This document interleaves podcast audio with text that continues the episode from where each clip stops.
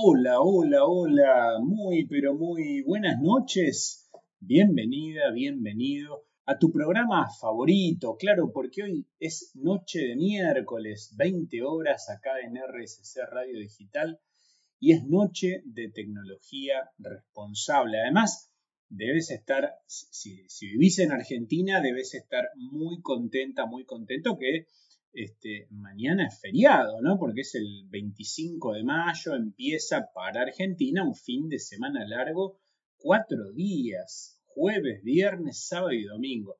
Si vos sos de quien me escuchás en Barcelona, en Brasil, en Estados Unidos, en Colombia, bueno, no vas a tener feriado, pero este, nada, acá estamos poniéndole la mejor buena onda eh, a este programa eh, que estamos todos los miércoles. Y hoy con un tema eh, increíble. ¿eh? Prepárate.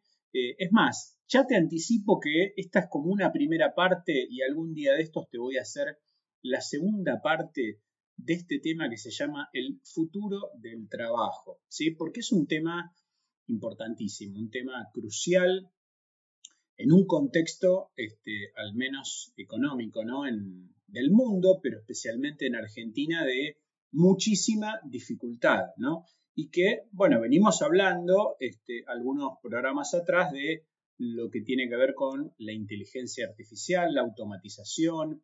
Eh, así que, bueno, eh, vamos a hablar de esto, ¿no? El futuro del trabajo, cómo se mezcla con la cuestión económica, ¿no? De, de qué vamos a laburar. Este, y te quiero sumar otros datos, ¿no? Este, porque viste que me gusta este, darte mucha información basada en datos. Y en Argentina, este, la Universidad Católica Argentina, la UCA, tiene una institución que es un observatorio que se llama el Observatorio de la Deuda Social. Y eh, a principios de mayo, este, que tuvimos el, Día del Trabajador, el primero de mayo, por esos días publicó un estudio relacionado con el trabajo y la educación, que es demoledor, es tremendo. Te voy a compartir cuáles son las principales ideas de ese estudio. Lo primero que dice la UCA es eh, el vínculo entre subempleo, desocupación y la educación, ¿no? ¿Qué relación? Acá lo que se investigó es qué relación existe entre la educación y las personas o que no tienen empleo porque están desocupadas o que tienen lo que ellos llaman un subempleo inestable, o sea, trabajan de changas o trabajan cuando pueden de una manera muy informal. Escucha esto, el 50%, 50%, ¿eh? uno de cada dos de quienes no hicieron el colegio secundario son personas que están desocupadas o subempleadas. Mirá si es importante estudiar la mitad de las personas que no tienen trabajo en Argentina o viven de un trabajo muy inestable son personas que no estudiaron el secundario o no se recibieron. En cambio, si eh, la misma persona terminó la carrera, una carrera en un terciario o una carrera universitaria, de este 50%, ¿sabes qué número es? Baja al 6,8%. Mirá la importancia de estudiar por eso siempre defiendo tanto la educación y la educación universitaria, de posgrado, todo lo que puedas estudiar. Vinculado con lo anterior viene la cuestión de los ingresos, ¿no? Ingresos. Bueno, eh, fíjate, eh, una persona que tiene solamente terminada la primaria, ¿sí? La escuela primaria, tiene ingresos mensuales de 47 mil pesos, ¿sí? O sea, nada. Si tiene el secundario aprobado, terminado, tiene ingresos promedios de 77 mil. Y si tiene un terciario o un universitario terminado, ya tiene un piso que anda en los 128 mil. ¿Ok? Fíjate la relevancia de la educación con eh, el empleo y con el nivel de ingresos. Y ahora con eh, el lugar donde viven, ¿no? Eh, Vivir en un hogar pobre, así lo titula la UCA. El promedio indica que hay 30% de personas que viven en hogares pobres, ¿sí? Y este número sube al 52% entre quienes no tienen estudios secundarios, ¿sí? que bueno, se correlaciona con lo primero que dijimos, ¿no? con los que están desocupados eh, o no tienen un empleo eh, medianamente fijo, y sin embargo baja al 7,6% para las personas que tienen estudios terciarios o universitarios terminados. Entonces, eh, como conclusiones, ¿no? en este contexto ¿no? Este, de Argentina, con un escenario laboral muy precarizado, muy heterogéneo, ¿no? La calidad del empleo, la desocupación, eh, lo que se paga, ¿no? Está muy vinculado, fuertemente asociado al nivel educativo de las personas que trabajan, ¿sí? Entonces, eh, por esto que charlábamos, el impacto de los bajos niveles educativos de una parte importante de los trabajadores de la Argentina repercute en todo eso, en su calidad de su trabajo, este, en sus ingresos y en las condiciones de vida personales y familiares si es que tiene una familia. Eh, así que, nada, un tema tremendo. Según datos entonces de la encuesta a nivel general, el 31,4% de las personas económicamente activas tienen trabajos de corta duración, ¿no? por tiempo determinado de corta eh, duración. También con un bajo ingreso, ¿no? una mala remuneración. Eh, también en algunos casos son destinatarios de programas de empleos o de algún tipo de plan social del Estado, ¿no? este, con alguna contraprestación o que se encuentran desocupados. ¿sí? Este, y obviamente eh, acá la correlación que encuentra la UCA es eh, mientras menor sea el nivel educativo, este panorama cada vez es peor, ¿no? Si no terminó el secundario o ni siquiera lo empezó, si no, si no terminó la primaria y si no hizo la primaria. O sea, la persona que tiene el menor nivel educativo está en las peores circunstancias de todos, ¿sí? Los trabajadores de más bajo nivel educativo tienen un promedio de ingresos mensuales 41% menor que el ingreso medio general. ¿sí? Esto eh, repercute en este, casi la mitad de los hogares en situación de pobreza.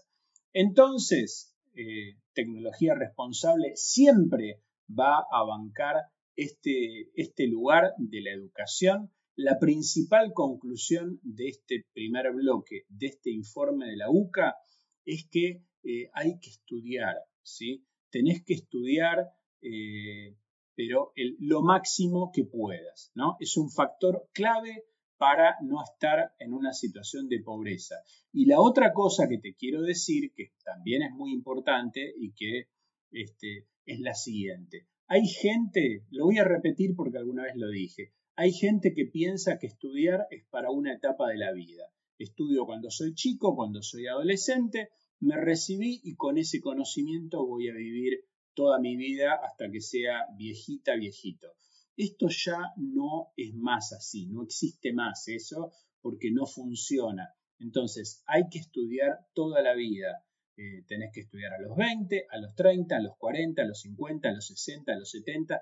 Toda la vida tenés que estudiar y aprender nuevas cosas porque te van a dejar mejor preparado para el mundo en el cual vivimos. ¿Qué tema, qué tema que tenemos hoy? No te me vayas de ahí, hacemos la primera pausa y ya venimos con más tecnología responsable.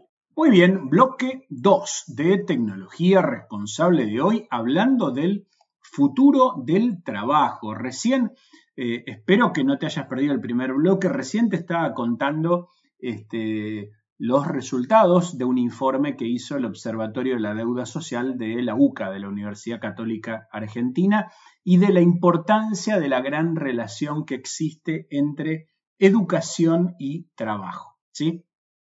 Bueno, eh, te voy a agregar otra información también terrible de Argentina, terrible. Este, hace unos días atrás eh, el INDEC publicó este, un dato ¿no? en relación a eh, cuál es el ingreso que necesita una familia para no ser considerada pobre o no ser indigente. ¿sí? Bueno, una familia de cuatro integrantes, una familia lo que se suele llamar familia tipo, dos adultos y dos niños, necesita, necesita, escucha, ¿eh? por lo menos 203.361 pesos para no ser pobre y 94.148 para no caer en la indigencia. Y esto se, estos números de dónde surgen, porque el INDEC arma, si vos nunca lo leíste, nunca te enteraste de esto, el INDEC arma dos tipos de información. Uno que lo llama eh, CBT o canasta básica total y lo otro CBA o canasta básica alimentaria. ¿sí? Y esto el INDEC, el Instituto Nacional de Estadísticas y Censo de la Argentina, lo calcula todos los meses. Bueno, el mes pasado, abril del 2023, la variación mensual de la canasta básica alimentaria ¿no? Es eh, del 7,3% y la canasta básica total del 6,3%, en los dos casos por abajo de la inflación, ¿no? que la inflación del, del mes pasado fue terrible también, un 8,4% y como el 108% eh, de los últimos 12 meses. Es una locura la inflación en Argentina. Las variaciones de estas canastas resultaron 121,4 y 113,5 en términos interanuales, ¿no? Este, y tienen en este año ya 40 y 33% respectivamente este, en lo que van de los primeros cuatro meses de este año. Acá estos cálculos ¿no? que te decía eh, se arman para una familia tipo, que es lo que calcula, por ejemplo, ¿no? como un varón de 35 años, una mujer de 31 años eh, y niños de 6 y de 8 años. Este es el cálculo con el cual este, arman la canasta básica alimentaria y la canasta básica total. La canasta básica alimentaria, si vos lees la información de, eh, del INDEC, tiene que ver con requerimientos de calorías y de proteínas imprescindibles para, eh, un, para adultos, ¿no? Este, eh, que, tengan una actividad moderada y que puedan vivir, este, comer, ¿no? Eh, la canasta básica total este, tiene, considera bienes y servicios no alimentarios ¿no? y agrega este, algunas cosas más. Pero indispensables para vivir, ¿no? Eh, y esto lo calculan con una metodología que se llama el coeficiente de Engel, ¿no? Este, que es la relación entre los gastos de alimentos y los gastos totales de la población. Bien, eh, datos de pobreza que también aparecieron esta semana y que son impresionantes, ¿no? Impresionantes. Hogares pobres en Argentina, hogares pobres en Argentina es el 29,6% de los hogares donde viven el 39,2% de las personas, ¿no? Eh, o sea, casi 40% de personas son pobres en la Argentina. Y te voy a dar un dato que es más demoledor todavía, si ese no era demoledor, es que si esto lo medimos en la niñez, ¿no? En niños, niñas y adolescentes, en lugar de ser el 40%, ¿sabes cuánto da? El 60%, 60%. 6 de cada 10 niñas, niños y adolescentes en Argentina son pobres. Es decir, que en este conjunto hay un 6,2 eh, por ciento de hogares por debajo de la línea de la indigencia este, que tienen el 8,1% de las personas. Eh, estos datos, la verdad, más allá de que a mí me, interesa que vos conozcas los datos y la fuente de los datos, eh, la verdad que te revuelve las tripas, ¿no? Te destruye el corazón, te destruye el ánimo, este, el que la Argentina esté en una situación como la que está.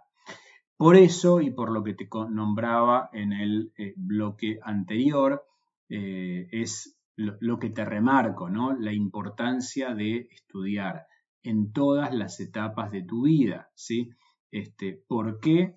Eh, y bueno, por lo que siempre te vengo contando. eh, la, situación ojalá que mejore, pero en relación a los cambios, ¿no? Y ahora vamos a empezar a hablar del tema del mundo del trabajo, cómo afecta la tecnología y demás. Los cambios que estamos viviendo no se van a frenar ni van a ir para atrás, sino que van a seguir y van a ir cada vez más rápido, ¿sí? Se van a acelerar. Entonces, por eso es tan importante que estés preparada y preparado para lo que necesitas para poder este, tener un buen trabajo y poder estar este, bien con, lo que nos toca vivir. Impresionante el programa de hoy, la cantidad de gente que me está escribiendo este, es, tremenda, ¿no? impactado con, con estos números. No te me vayas de ahí, vamos a hacer la segunda pausa escuchamos las canciones más lindas que se programan en, esta radio y ya venimos con eh, otro bloque de tecnología responsable. Muy bien, bloque 3 de tecnología responsable de hoy con el tema del futuro del trabajo, ¿no? Este, no, espero que no te me hayas deprimido, porque bueno, te conté algunas cosas de la UCA este, en el primer bloque. En el bloque anterior te estuve charlando, te estuve contando eh, los últimos datos del INDEC con las cuestiones relacionadas a eh, indicadores de pobreza, de indigencia, cuánto hace falta ganar en Argentina para no ser pobre, eh, y hablábamos justamente de la necesidad de estudiar, ¿no? La necesidad de estudiar para tener mejores competencias, ¿no? Hay algo que vos sabes que los especialistas en recursos humanos utilizan dos términos, ¿no? Que Tal vez los escuchaste o tal vez sea la primera vez. Uno de los términos que usan este, en la actualidad, ellos hablan de upskilling, ¿no? Upskilling y también hablan de reskilling, ¿no? ¿De qué es esto? Si vos decís, mira, la verdad, nunca, no tengo idea de lo que estás hablando. Bueno, upskilling, up viene como de ir para arriba, ¿no? Y los skills son como las competencias, ¿no? Las características, las cosas que sabes hacer como si supieras idiomas o sabes eh, operar determinados programas en una computadora o si sabes este, vender o si sabes atender a un cliente, lo que fuera. Bueno, upskilling tiene que ver entonces este, en el cómo sumar, cómo agregar competencias, nuevos conocimientos a lo que, yo, a lo que ya eh, hemos aprendido. ¿no? Acá puede ser desde actualizar conocimientos que ya tengo hasta agregar cosas más o menos en la misma sintonía de las cosas que yo ya aprendí en algún momento de mi vida. Y esto es distinto del reskilling, ¿no? Donde acá básicamente el reskilling tiene que ver con cambiar, ¿no? Eh, ¿En qué sentido? Eh, de esta manera. Acá sería como aceptar que eh, todas las cosas que te trajeron hasta el día de hoy y que aprendiste están buenas, pero que este, tal vez no tengas las competencias que necesitas para continuar el viaje, ¿no? Entonces, por eso eh, cuando se habla de reskilling, se, habla de qué cosas nuevas tenés que aprender que tal vez nunca en la vida las aprendiste, ¿no?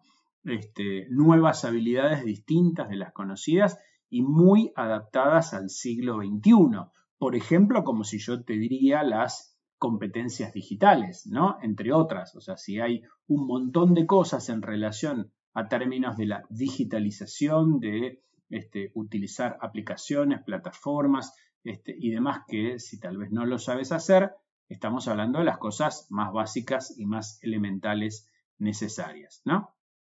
Y como te decía, ¿no? En, el bloque pasado, esto no apunta solamente a las personas jóvenes, ah, le, voy a decir a mi hija que haga esto, o le voy a decir a mi nieto que haga esto. No, no, esto es para vos también. ¿eh? Eh, si tenés 50 años, tenés 60 años, tenés 40 años, también, ¿no? Este, porque tenés que estar preparado, porque el mundo del trabajo cambia, entonces tenés que saber las cosas nuevas para poder adaptarte a lo que venga, ¿no? Eh, bien. Les conté en, otra oportunidad, ¿no? Este, creo que en algún programa hace un tiempo, algo que a mí no me deja de sorprender, ¿no? Viste que este, muchas veces conversamos, y no, no solamente en este programa, sino que lo escuchás y lo ves en, distintos lugares, ¿no? Eh, en relación a esto, ¿no? Eh, hace mucho tiempo ya que muchas personas venimos como si quieren, predicando, por usar una palabra, en términos de decir, mira, hace falta eh, en Argentina y en el mundo, pero en, Argentina mucho hace falta muchas personas que tengan perfiles técnicos, ¿no? No solo perfiles de sistemas, sino perfiles técnicos en general, porque son los más demandados, ¿no? Este, y sin embargo, esto yo hace poco lo volví a, investigar. Si vos mirás los números, las estadísticas de eh, el ingreso eh, a carreras universitarias en la Universidad de Buenos Aires, a mí me sorprendía que nueve, de las diez este, primeras carreras de las más elegidas, las que tienen más inscriptos, siguen siendo, 90%, eh, siguen siendo carreras clásicas, ¿no? Cómo estudiar eh, abogacía, cómo estudiar para ser contador público, para ser psicólogo, para ser arquitecto, ¿no? y todas estas profesiones, la realidad es que están saturadas, ¿no? Cuando digo saturadas es que hay exceso de profesionales y muchos de estos profesionales o no tienen trabajo o no tienen un trabajo que esté bueno y no cobran bien, ¿sí? Este, justamente porque hay tantos que sí este, los reemplazan, ¿sí? Entonces, por supuesto, yo no me voy a meter con lo que vos tenés ganas de estudiar. Vos me decís, mira, yo, y yo tengo ganas de estudiar eh, abogacía. Está bien, estudia abogacía, lo que, estudia lo que vos quieras, ¿no? Lo que te digo es, este, cada uno puede estudiar lo que, lo que cada uno prefiera, pero eh, es mejor, ¿no? Si vos podés entender que el empleo que se demanda es de otro tipo, ¿no? Te lo conté cuando hablamos de, y lo vamos a seguir hablando el programa próximo, eh, en los perfiles más técnicos, eh, en Argentina, por ejemplo, eh, es una industria de pleno empleo, ¿no? Pleno empleo quiere decir que todos tienen trabajo y tienen muy buen trabajo y tienen un sueldo, en muchos casos, que es tres veces el salario promedio de la economía. Pero bueno, no me quiero adelantar con, este, con eso que vamos a estar hablando el próximo programa. Eh, te quiero sumar otra información, ¿no? Que esto surge de un informe, ¿no? Que no lo vamos a agotar hoy porque es, largo, son muchos temas, este, y lo, lo vengo leyendo, que es el informe del Foro Económico Mundial. Foro Económico Mundial, un organismo muy importante, muy relevante en el mundo, con lo cual la información en este caso ya no es de Argentina, sino es este, de todos los países.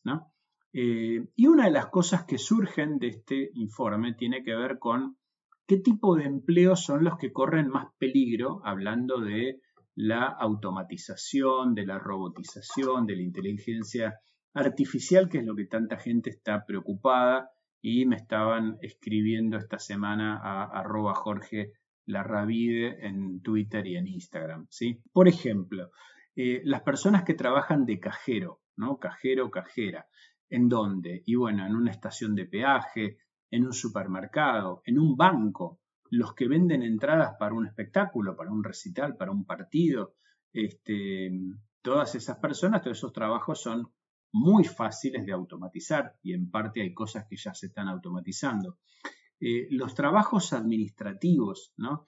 Mientras más básicos y más repetitivos sean, eh, es más complicado, ¿no? Eh, los trabajos que tienen, que requieren menos conocimiento, menos calificación laboral, trabajos, por ejemplo, como los que se dedican a hacer atención telefónica, ¿sí?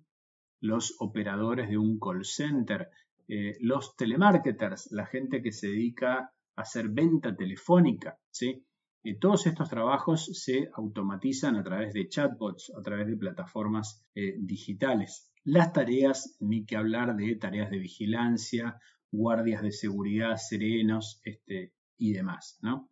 Bueno, como más allá de que lo estaba leyendo en el eh, informe del Foro Económico Mundial, eh, ¿te acordás que te conté hace unos programas, hablamos del tema del chat GPT, el chat GPT? Bueno, le pregunté, le hice como una especie de entrevista, ¿no? Para ver si el chat GPT coincidía con estas cosas o decía algo diferente, ¿no? Entonces le pregunté al chat GPT ¿qué trabajos pueden reemplazar la inteligencia artificial? ¿Y sabes qué me contestó? No sabes. Bueno, escucha. Eh, me habló de las tareas rutinarias, ¿no? Parecido a lo que te dije recién. La inteligencia artificial puede realizar tareas repetitivas y predecibles de manera más eficiente que los seres humanos, ¿no? Por ejemplo, en la fabricación, robots con inteligencia artificial para ensamblar productos de manera precisa y rápida, reduciendo la necesidad de mano de obra en las cadenas de producción. ¿Qué otros trabajos se pueden reemplazar por inteligencia artificial? Trabajos de oficina que sean repetitivos, ¿no? Como por ejemplo cargar datos, ¿no? Organizar archivos. Tareas de atención al cliente que, por ejemplo, implican la respuesta a preguntas frecuentes. Esto es lo que hablábamos también de temas de call center, por ejemplo, cuando eh, alguien llama para preguntar cómo hace tal cosa, bueno, eso se puede reemplazar. Tareas de producción y fabricación, como por ejemplo soldar o ensamblar piezas. Temas de contabilidad, ¿sí? Cómo procesar facturas, preparar impuestos y algunas tareas de servicio y algunas cuestiones en relación a la limpieza y la preparación de alimentos. Qué tremendo, ¿no? Qué tremendo esto. Bueno, no te me vayas de ahí, voy a hacer la última pausa y ya venimos con el último bloque de tecnología responsable. Muy bien, cuarto y último bloque de tecnología responsable de hoy. Se nos termina el programa. Te estaba contando recién este, que le hice una entrevista al chat GPT eh, preguntándole por los trabajos que la inteligencia artificial, o sea, el mismo chat GPT, podía llegar a reemplazar en los humanos. Pero también le pregunté por aquellos que no se pueden reemplazar, ¿sí? Este, a ver qué me decía. Bueno, ¿sabes qué me contestó el chat GPT? Que no se van a reemplazar los trabajos que requieren una gran cantidad de interacción humana, por ejemplo, la enseñanza, la psicología, el trabajo social. Trabajos que requieren una toma de decisiones compleja, que hay que no solo analizar muchos datos, sino poder tomar una decisión. Trabajos que tienen que ver con mucha creatividad, ¿no? Eh, con, eh, vinculados al arte, vinculados a la literatura, a la investigación y a la ciencia. ¿sí? Tampoco se van a reemplazar trabajos que tienen eh, habilidades motoras muy finas y destreza manual, ¿no? Este, y ni que hablar de cosas como la cirugía o reparación de equipos muy complejos. O trabajos que tienen un altísimo nivel de habilidades sociales y emocionales, ¿no? Por ejemplo, ¿qué cosa? Y bueno, por ejemplo, cuando alguien tiene que negociar, ¿no? Gestionar equipos, liderar a su equipo, ¿no? Este, todo esto no lo puede hacer la inteligencia artificial, que es capaz de realizar una amplia cantidad de tareas, pero eh, hay muchas en las cuales eh, las personas somos este, insustituibles, ¿no?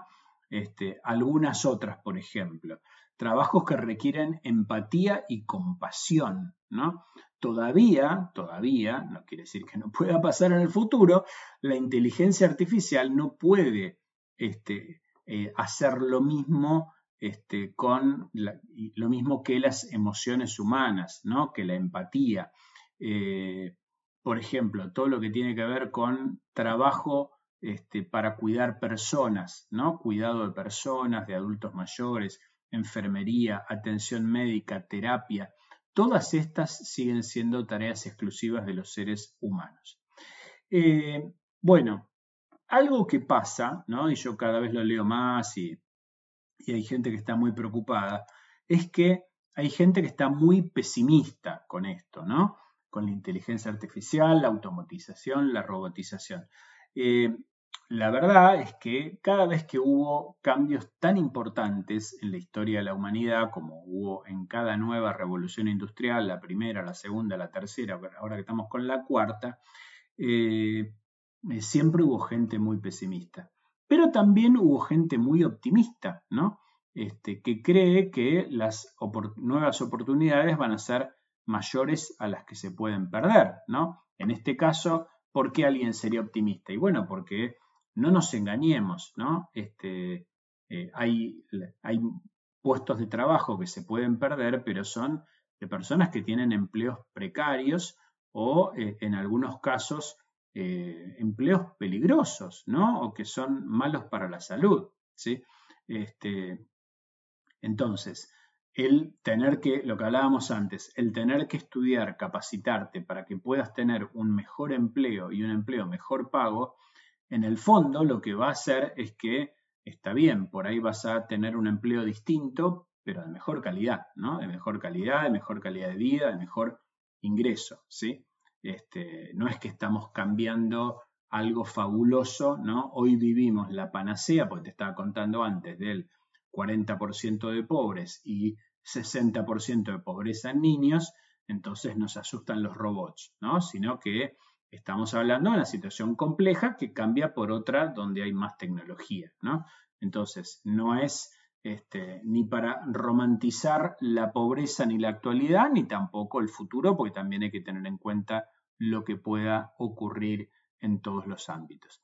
Lo que está claro, lo que sí está claro, es que necesitamos tener la mente bien abierta, ¿sí? Necesitamos tener eh, flexibilidad, ¿sí? Eh, es más, te diría que alguna de las competencias más importantes que nos van a pedir hoy para cualquier trabajo es justamente la flexibilidad, porque pasan cosas impredecibles todos los días, ¿sí? El mundo como lo conocíamos antes no existe más, ¿sí? Este, y acá hay algo que yo repito siempre cada vez que hablo del tema del cambio. El cambio va, a ocurrir y va a seguir ocurriendo y no le importa tu opinión, ¿no? Eh, a ninguno, a, nadie le importa este, si eh, a vos o a mí no nos gustan los robots o qué va a pasar o qué barbaridad. Y todas estas cosas van a ocurrir, ¿sí? Todas estas cosas van a ocurrir eh, y se van a acelerar. Entonces no importa tu opinión, ¿sí? Vivimos en una época de cambios que se llaman exponenciales, ¿no? ¿Cuál es la diferencia entre los cambios lineales y los cambios exponenciales? Lo lineal es como si vos trazaras, ¿no? Como una línea recta que tiene como un ángulo y va creciendo un poquitito. Es como que todos los días se incrementa. Hoy es 10, mañana es 11, pasado es 12, pasado es 13. Es todos los días un poquitito más, ¿no? En cambio, lo exponencial son cosas abruptas, ¿no? Hoy es 1, mañana es 150, pasado es 900, después es 5000, después es este, 80.000, ¿sí? Entonces este, tiene otro dibujo esa línea, ¿no? Es algo parecido, por eso se hablaba en la época de la pandemia del COVID, ¿te acordás de ese desastre? Bueno, en esa época se hablaba del de, crecimiento exponencial de casos, porque crecían de esta manera. Bueno, con la tecnología pasa algo parecido, ¿no? Crece de una manera exponencial a una velocidad increíble. Ok, puede que te hayas preocupado, puede que te hayas sorprendido de todo lo que hablamos hoy. Claramente toda esta cuestión del tema del futuro del trabajo es apasionante y nos genera a todos muchísima incertidumbre, ¿sí? Por eso lo que te voy a proponer es que el próximo programa sigamos profundizando ¿sí? en eh, otros aspectos de lo que nos depara este, el futuro del trabajo. Así que lo que te propongo es que no te lo pierdas, ¿sí? que el próximo miércoles a las 20 horas, como siempre, me escuches acá en RSC Radio Digital. Este, y bueno, y vamos a seguir charlando respecto del futuro del trabajo. Un placer eh, estar como todos los miércoles con vos. Ojalá te haya gustado este programa. A mí me encantó. Eh, una excelente semana eh, y nos vamos a estar viendo, nos vamos a estar escuchando el próximo miércoles cuando hagamos más tecnología responsable. Nos vemos. ¡Chao!